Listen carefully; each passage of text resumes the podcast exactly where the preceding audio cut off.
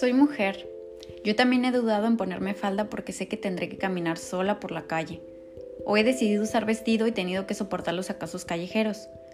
A veces respondo deseando que no sea un feminicida.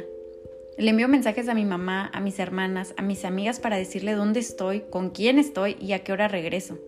He tenido parejas que me dicen que estoy loca porque invento cosas, pero la realidad es que ellos no tenían el valor de decirme la verdad. He puesto en segundo plano mis emociones por ponerla de otras personas en el primero. Consideraba que el amor era sinónimo de sentir dolor, soportar, aguantar y esforzarme. Pero el feminismo me hizo darme cuenta que lo que normalizamos no debería ser aceptado. El feminismo me hizo ver el mundo desde unas gafas violetas, en donde decidí que no me representaba una sociedad que exija a las mujeres que se cuiden de ser violadas en vez de encarcelar a los violadores. No me representa una sociedad que te dice que tienes que soportar todo por amor porque sola no vas a lograr nada.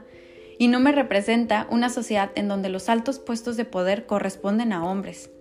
El feminismo permite transformar nuestras realidades. En palabras de Marcela Lagarde, trata de crear las condiciones sociales para que las mujeres podamos existir en libertad. El tema de hoy, como ya habrán averiguado, es feminismo y para abordarlo, el día de hoy nos acompaña la licenciada Arlena Arriaga, quien es secretaria de actualización profesional de la Barra de Abogadas, licenciada María Sandoval de Sarco AC y abogada postulante en materia familiar, civil, derechos humanos y constitucional. Tiene diversas certificaciones en materia de prevención de la violencia de género, derechos humanos, trata de personas, feminismo, feminicidio, entre otros. Arlen, bienvenida. El día de hoy te ofrecemos este espacio para que nos platiques a ti cómo te transformó el feminismo. Ay, pues muchas gracias por la invitación, antes que nada. Y pues, ¿qué te puedo decir? Creo que me sigue transformando, en primer lugar.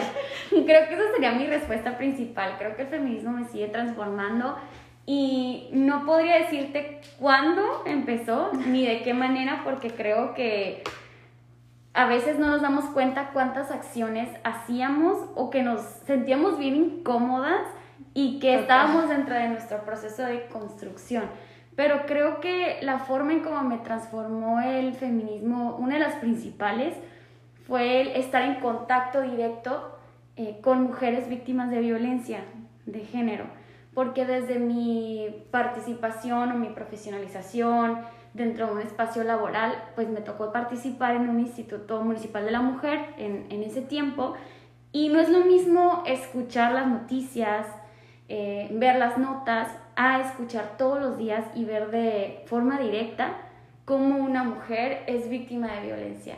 Y escuchaba muchas cuestiones, por ejemplo, ay, es que cómo puedes seguir en esa relación, ay, es que por qué no has salido de ahí. Y no lo entiendes hasta que no vives directamente esa parte, ¿no? De, entender que no, no es la mujer que quiera salir o no quiera salir, sino que es un proceso que es un ciclo de violencia.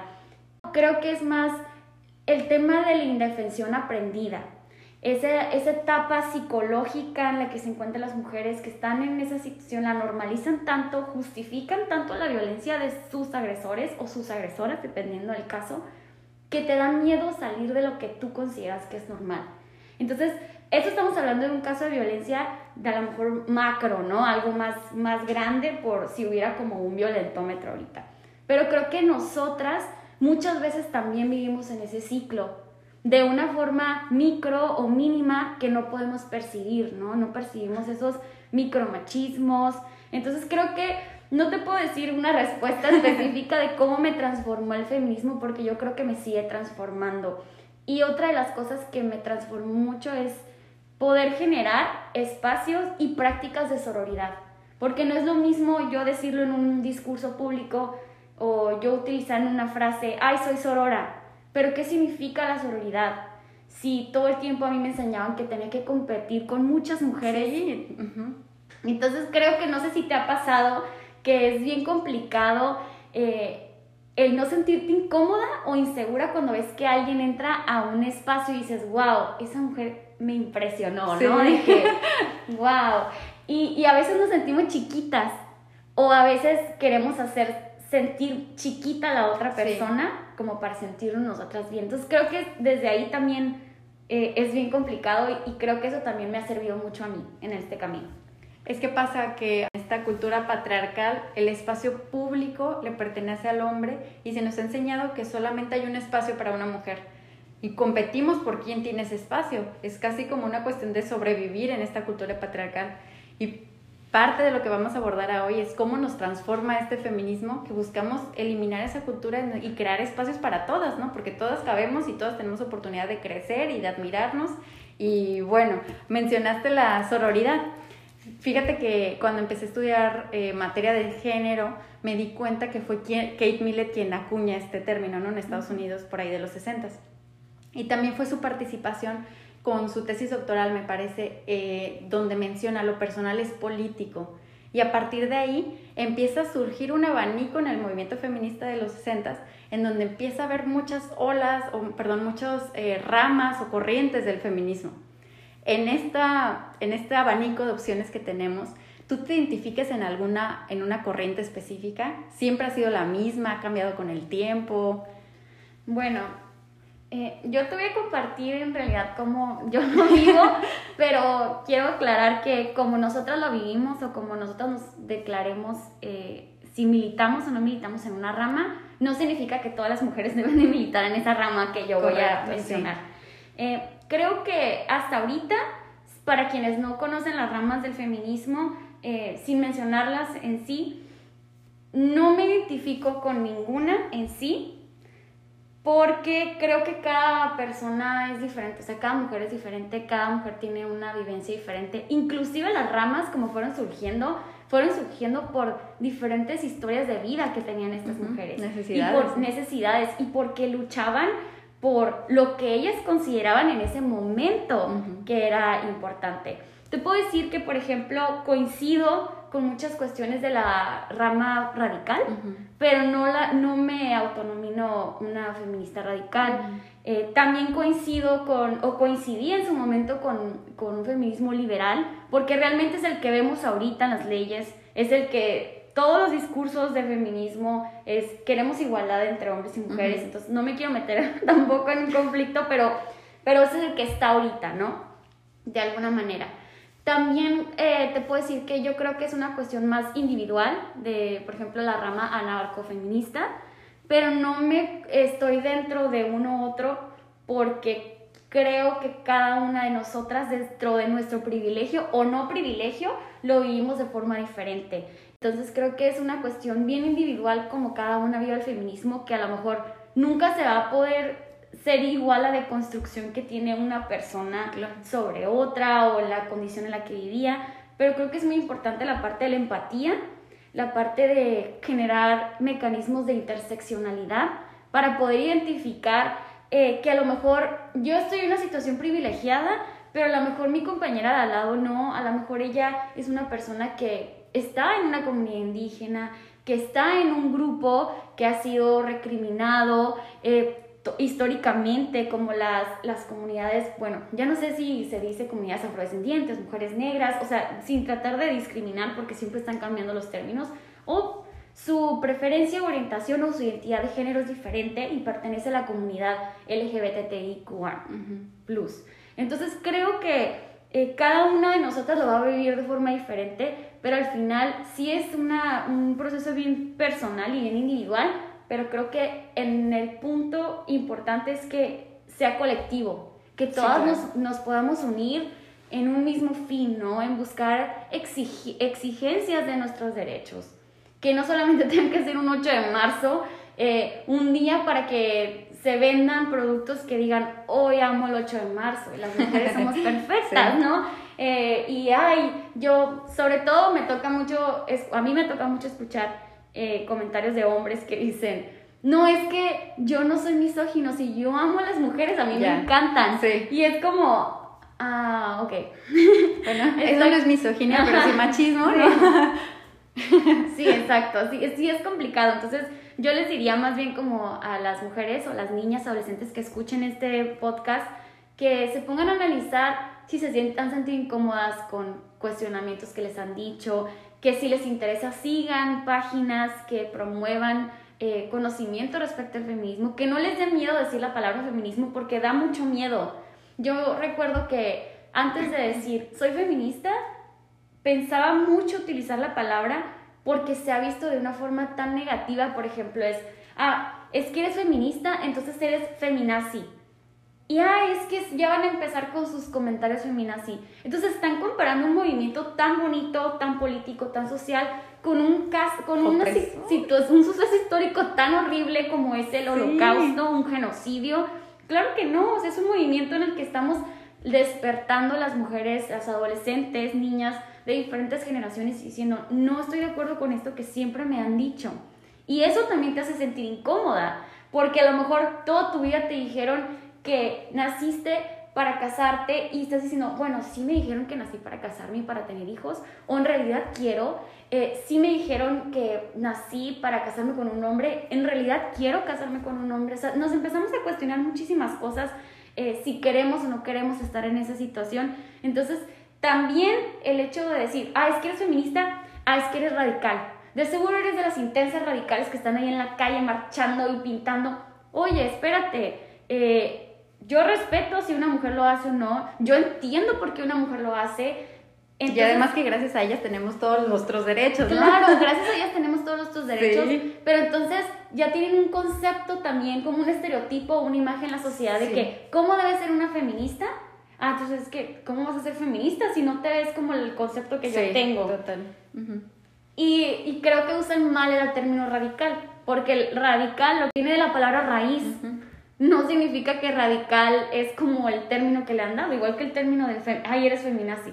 Entonces creo que también eso te puede sentir incómoda, te, puede dar miedo y no significa que esté mal. Creo que ahorita ya hay más mujeres que se han despertado, ¿no? Que, se, que han estado cuestionándose. Muchas mm, niñas, adolescentes, mujeres que aprenden de redes sociales, de TikTok, que es, es importante pero también es peligroso que todo nuestro conocimiento lo hacemos en redes sociales, en TikTok.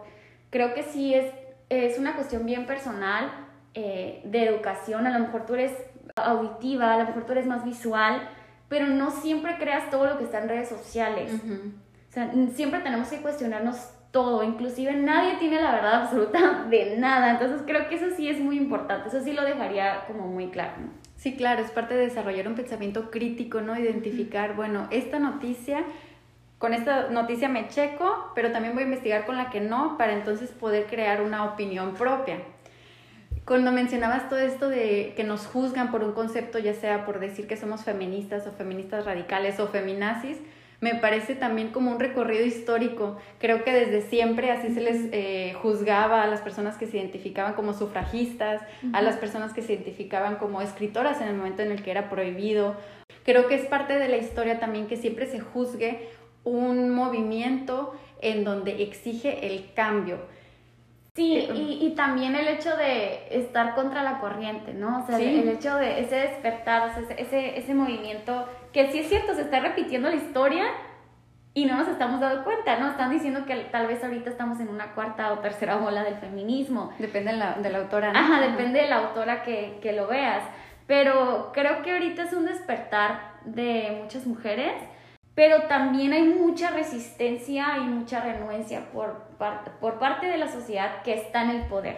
Ahorita me da mucho gusto estar dentro de, del feminismo de que pude haberme aliado de mujeres y conocer mujeres en el camino. O sea, no todos voy a decir son mis amigas, pero sí conocer y poder compartir y dialogar de una forma sana. A mí no me ha tocado en lo personal, te lo comparto, estar en este proceso sola. Eh, me ha tocado escuchar varias veces a muchas amigas que dicen, es que yo empecé este proceso del feminismo, empecé a deconstruir y sí, me he sentido tan sola entiendo muchas cosas porque ahorita me está tocando vivirlas, que trato de dialogar con las personas cercanas a mí y no me entienden, pero también te puedes hacer llegar de mujeres sumamente valiosas que te ayudan en este proceso, que te pueden orientar, que tú misma eh, puedes empezar a leer libros súper básicos, como todos deberíamos ser feministas, empezar a seguir este, páginas que puedan compartir información y que te puedas ir ilustrando y reconocer, saber cuáles son tus derechos, porque a mí me toca la parte un poco complicada de que soy abogada, estoy dentro de este proceso. No todas las leyes son siempre proteccionistas de las mujeres, a pesar de que tenemos una ley que nos protege a las mujeres y que habla que tenemos derecho a una vida libre de violencia. A pesar de eso, todavía como, como una persona que se dedica a, la abogacía, te puedo decir que es complicado, que yo misma tengo diálogos eh, morales, diálogos internos que digo, estoy de acuerdo o no estoy de acuerdo con esto. Eh, y cada vez voy como que aprendiendo un poquito más, ¿no? Pero creo que eso, eso podría dejar de mensaje a, a muchas mujeres que, que no, no se crean todo, que no hay verdades absolutas, que tienen que cuestionarse todo a su alrededor si están en ese proceso. Y si no están en este proceso, pues empiecen a, a pensar si realmente están siendo o teniendo acciones feministas, eh, qué pueden hacer para decir autonominarse feminista. No tiene nada de malo, no, no, no debería de dar miedo decir soy feminista, pero también es una responsabilidad muy grande decir que eres feminista. Porque ¿de qué te sirve decir soy feminista? Esto sin discriminar, sin estar hablando de ninguna mujer, o sea, sino yo desde mis pensamientos. ¿De qué me serviría a mí no ser congruente? Decir, ay, soy feminista y cuando pasa una mujer al lado de mí, le pongo el pie. Sí. ¿No? Cuando pasa mi amiga, la critico. Eh, creo que esa sí es una responsabilidad muy grande. También es importante informarnos. A lo mejor mm, dices, no me quiero meter en estos temas. Me causan mucho conflicto. Bueno, entonces empieza a informarte tú como persona, como mujer, cuáles son tus derechos. Bueno, podemos empezar por ahí, por algo un poquito más fácil, ¿no? ¿Cuáles son tus derechos humanos? ¿A qué tienes derecho? Y si te pones a analizar la historia, te vas a dar cuenta de que gracias a grandes mujeres, que a lo mejor sin saberlo eh, o sabiéndolo, dieron su vida por nosotras. ¿no? muchas fallecieron en el intento, fueron guillotinadas. Eh, y ahora, ¿qué nos toca a nosotras las mujeres por seguir en esta lucha? Por el reconocimiento de nuestros derechos, ¿no? Por saber que tenemos la capacidad, la misma capacidad que todas las personas, ¿no? Para acceder porque bueno, eso es lo que ahorita estamos viendo, el derecho a la igualdad de oportunidades para acceder, poder accesar, por ejemplo, a, puestos de toma de decisión. ¿no? Pues, la parte de vista eh, como legal que me toca a mí es, ok, si tú en algún momento has sufrido una situación de violencia y es, no me quiero dar una clase de violencia, pero bueno, supongamos que hablamos de una violencia psicológica, sexual o física, ¿Dónde se da esta violencia? En la familia, pues en el noviazgo también, eh, en el trabajo, que es muy común. De hecho, aquí en Baja California somos de los altos índices, de los principales estados que hay mayor índice de violencia en el trabajo. En la comunidad, ¿qué puedo hacer? ¿A dónde puedo acudir? Tengo derecho a acceder a la justicia. Esa es la parte como legal que me gustaría dejarles, ¿no?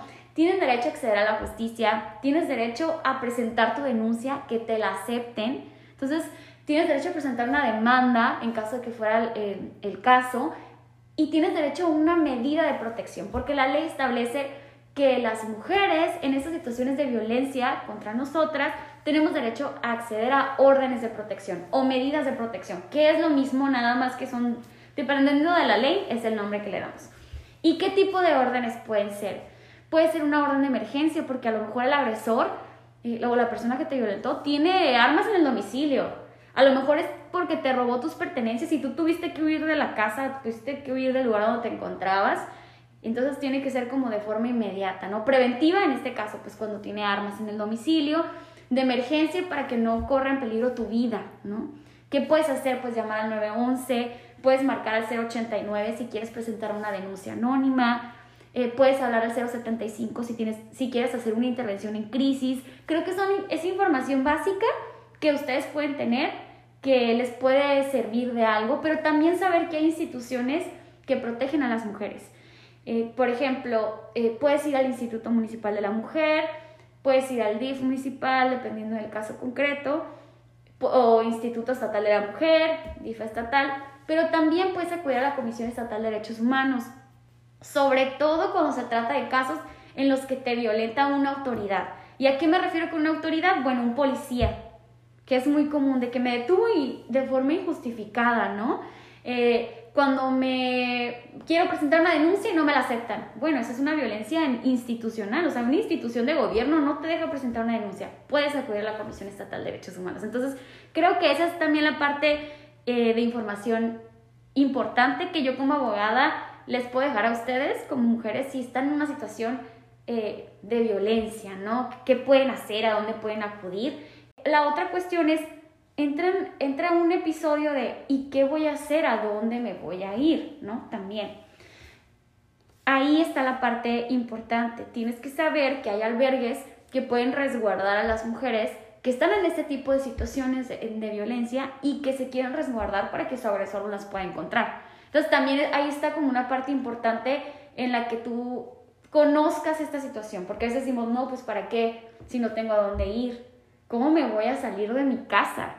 Eh, a veces también pasa mucho el tema del aislamiento por parte de los agresores, ¿no? Pero bueno, no me quiero desviar mucho del tema, pero eso es como un poquito de información para que ustedes eh, tengan conocimiento de qué es lo que se puede hacer si están en ese tipo de situación de peligro, que yo sé que sería mucho juzgar diciéndoles, están en una etapa de indefensión aprendida y están normalizando y justificando, porque en realidad todo, todas las mujeres lo vimos diferente y yo no puedo juzgar porque cuando tú vives esa situación, en este momento te puedes bloquear o puedes reaccionar inmediatamente o puedes justificar y decir o poner eh, impedimentos de que, no, pero ¿qué pasa si esto? ¿Y qué pasa si lo otro?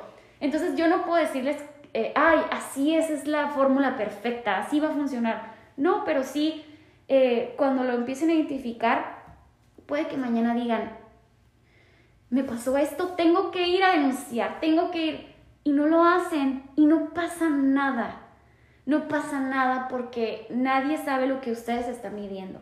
Pero si mañana deciden ir al mes, a la semana, al año deciden ir, tienen que saber que es su derecho, que hay instituciones que pueden apoyarlas y que hay formas de poder resguardarlas, ¿no? Que tengan esa seguridad, que eso es muy importante. Entonces creo que no debemos de juzgar nosotras, las mujeres, en primero, y la sociedad, eh, que, ay, es que de seguro, ¿cómo puede estar en esa situación? ¿Cómo puede estar viviendo esa violencia? Porque en realidad no sabemos lo que ha vivido, no sabemos su historia de vida, tampoco conocemos si en su casa pasaba lo mismo con sus papás, ¿no? O cómo fue que aprendió eso, o ni siquiera sabemos de dónde sacamos todos estos pensamientos tan negativos de nosotras las mujeres, que esto es lo, bonito del feminismo, esto es lo suave, es lo, lo, interesante que nos, nos empezamos a cuestionar, ¿quién nos metió esa idea?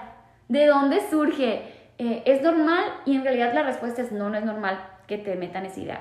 No, no es verdad. También, porque es lo que cuestionas y es de que, ¿será verdad que si mi novio me tiene celos, ¿Es entonces porque me ama? es porque me ama y me quiere?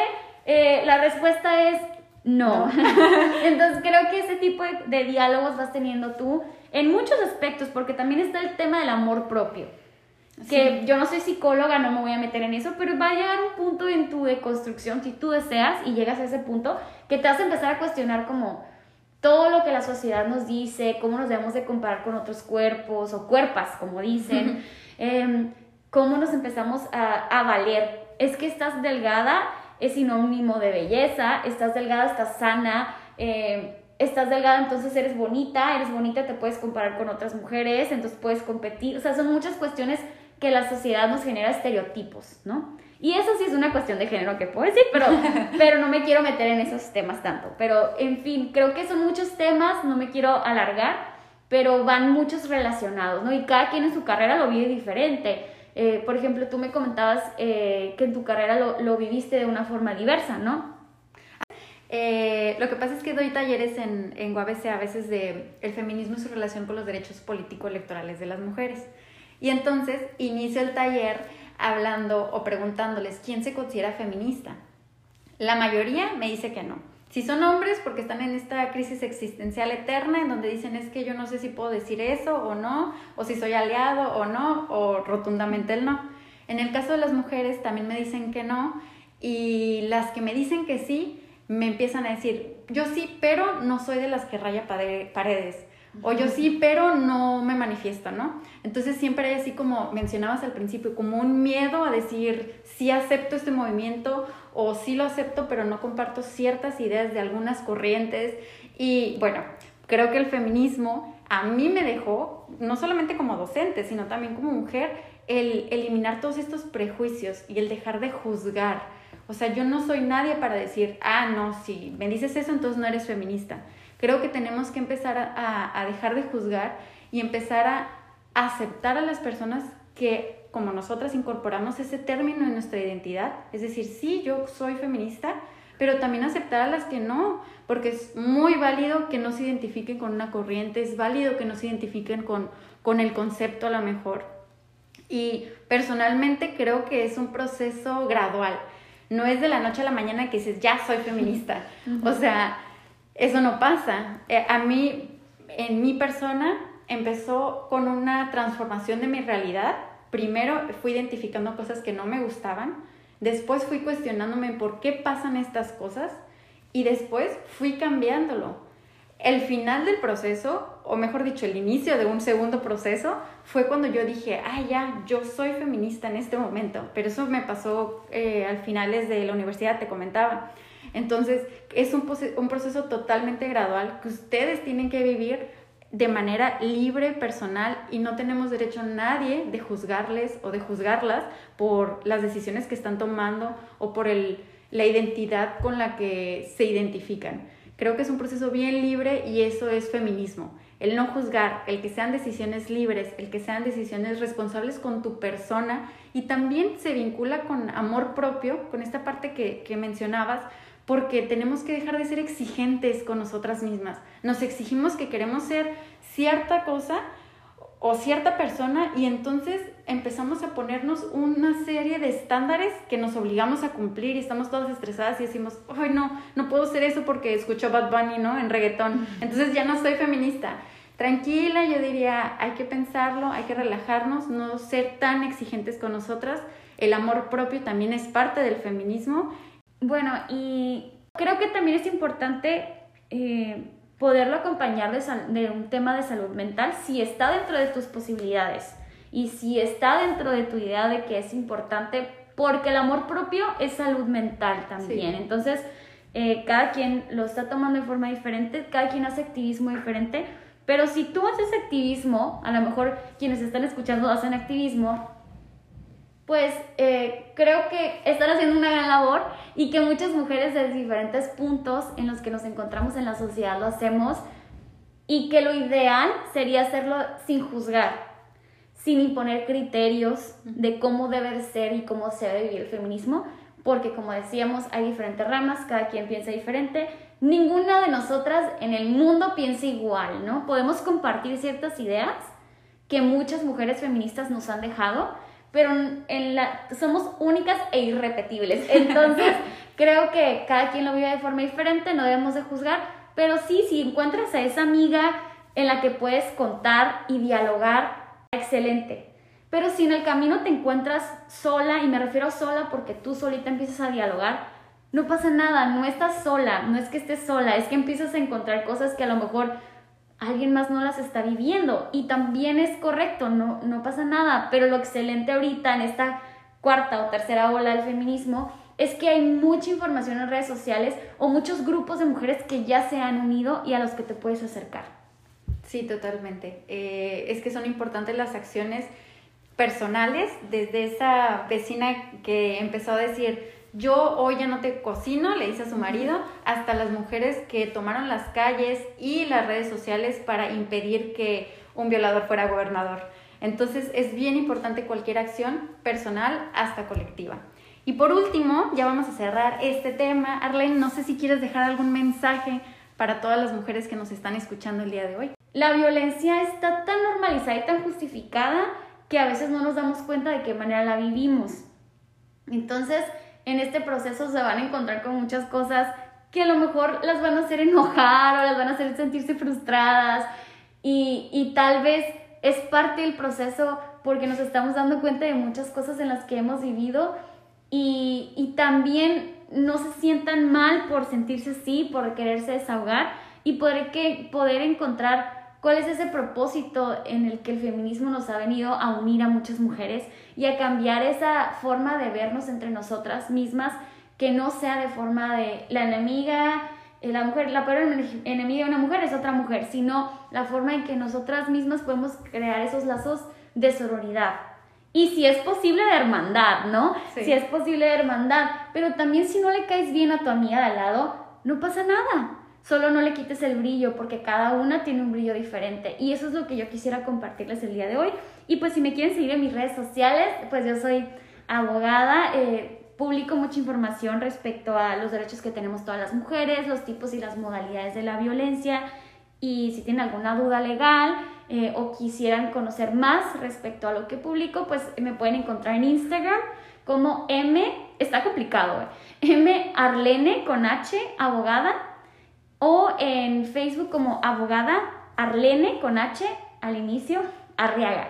Entonces, eh, pues agradezco mucho el espacio de haberme invitado y por darme esta oportunidad de platicar y una experiencia diferente en la que tal vez eh, no muchas mujeres o muchas mujeres nos pueden escuchar y el hecho de poder contribuir y compartir información, conocimiento, experiencias que a mí me hubiera gustado que me hubieran dicho hace muchísimo tiempo y que tú lo, lo vives, lo haces y se me hace muy bonito y muchísimas gracias. Hasta aquí dejaremos las reflexiones del día de hoy. Agradecemos tu participación, Arlene, ya que no es posible hablar de feminismo a través de una sola voz y sobre todo no es posible hacer feminismo sin amigas. Hasta la próxima.